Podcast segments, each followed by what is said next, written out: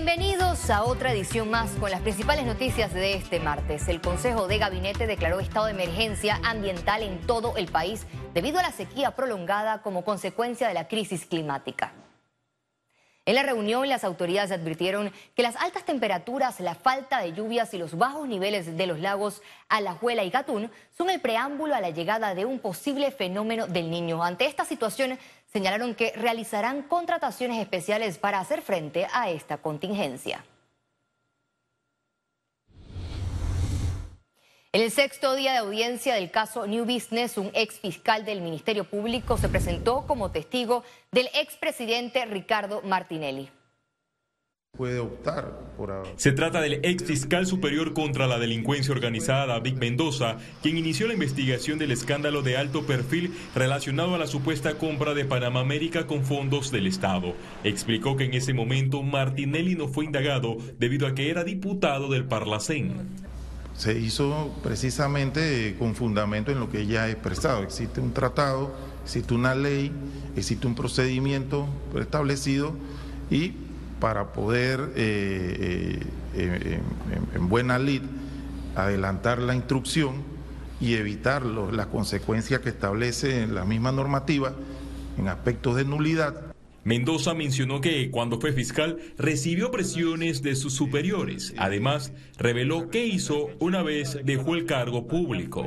Ahí sí rendí una declaración notarial, es la fiscalía, perdón, la notaría primera, primera, eh, la rendí ante el notario y la rendí a petición de, de usted, eh, abogado Carrillo, del licenciado Roniel Ortiz, que eh, ya en el ejercicio privado de la profesión eh, coincidimos, coincidimos en, la, en, el desarrollo de las actividades propias de, abogado.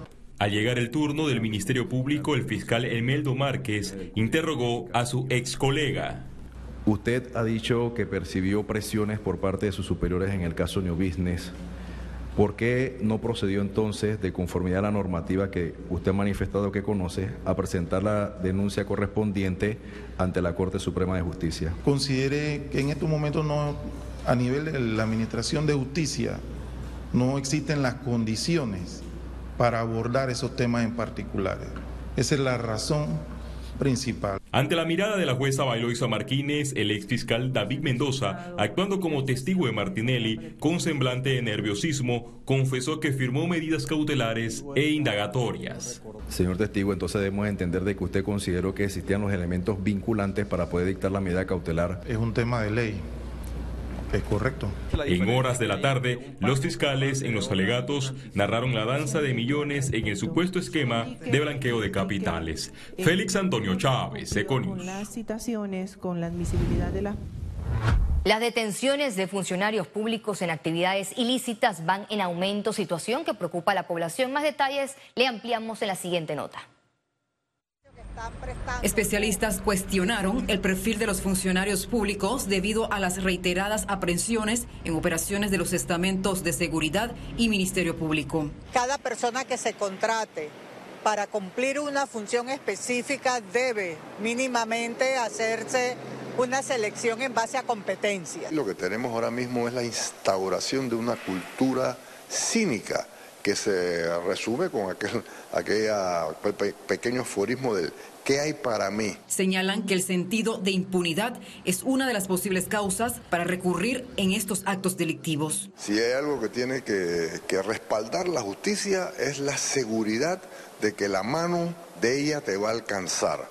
Eh, si no, entonces lo que vamos a caer es en la impunidad, lo que vamos a caer es precisamente en la eh, posibilidad de que aquí haya privilegios para que precisamente para estas autoridades que se ven eh, respaldadas o que se ven cobijadas a través de un paraguas oficial. En los últimos casos investigados por el Ministerio Público, hay funcionarios de la Asamblea Nacional, estamentos de seguridad, identidades públicas involucrados en actividades ilícitas. En muchos casos eh, participan como como colaboradores o partícipes dentro de algunas actividades que puedan ser, eh, ¿qué le digo?, abuso de autoridad, eh, podría darse situaciones donde eh, se les trata de, de facilitar la comisión de actos de corrupción a otras personas. En lo que va de 2023, más de 10 servidores públicos fueron detenidos por delitos relacionados al blanqueo de capitales y corrupción. Ante el reciente hallazgo de dosis de fentanilo encontradas en el corregimiento de Pueblo Nuevo en la ciudad capital, el procurador Javier Caraballo manifestó que se mantiene la investigación sobre la procedencia del fármaco. Eh, la Fiscalía inició una investigación. Eh, hasta este momento no podemos establecer de manera clara si un caso realmente tenga vinculación con el otro. No obstante, esta eh, segunda investigación está incipiente y se están practicando diligencias a fin de determinar ese extremo.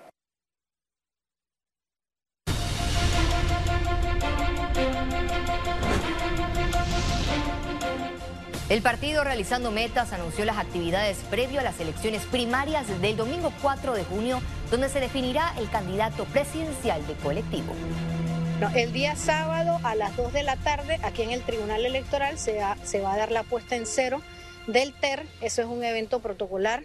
El día domingo se va a instalar la Junta Nacional de Escrutinio a las 2 de la tarde y a las 4 y media debe estar empezando el conteo.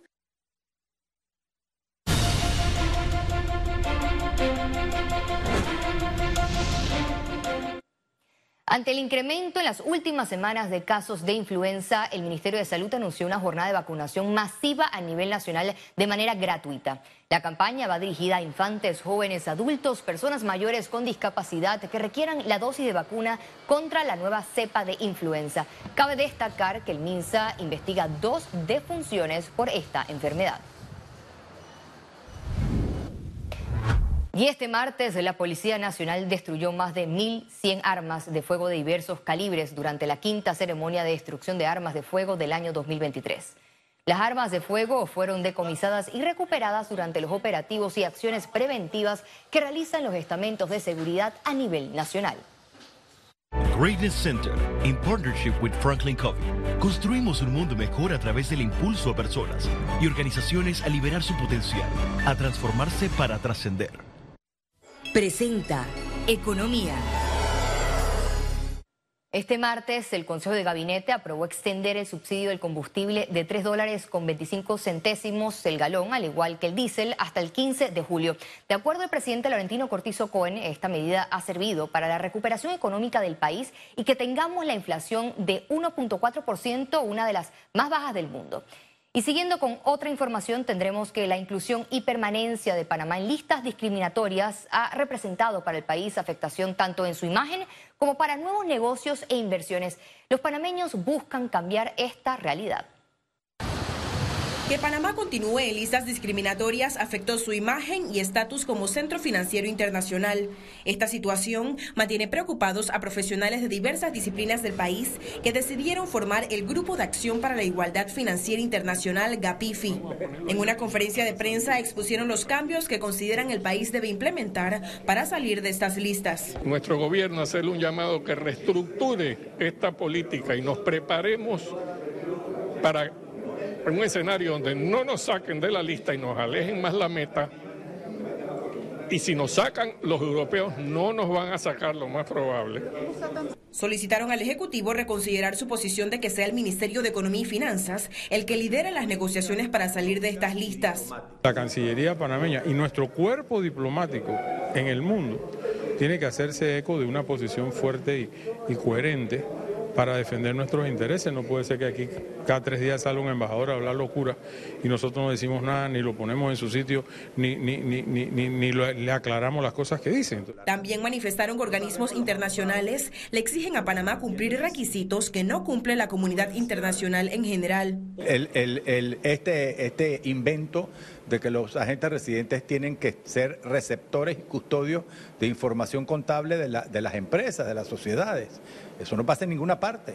Eh, ahora resulta que la ley de extinción de dominio, si pasa o no pasa, hace depender de que Panamá salga o no salga de las listas. ¿Quién inventó eso? Este grupo espera reunirse con autoridades y lograr soluciones que permitan que Panamá salga de listas grises y que no sea limitado en negocios internacionales. Ciara Morris, Econews. Escribirlo de alguna manera. Panamá implementará la herramienta MAPS para evaluar su sistema de contrataciones públicas a través del marco legal, institucional, operaciones y rendición. La Dirección General de Contrataciones Públicas informó que esta herramienta definirá la realidad del sistema de adquisiciones públicas en Panamá para garantizar transparencia y eficacia como decenas de otros países que la han utilizado.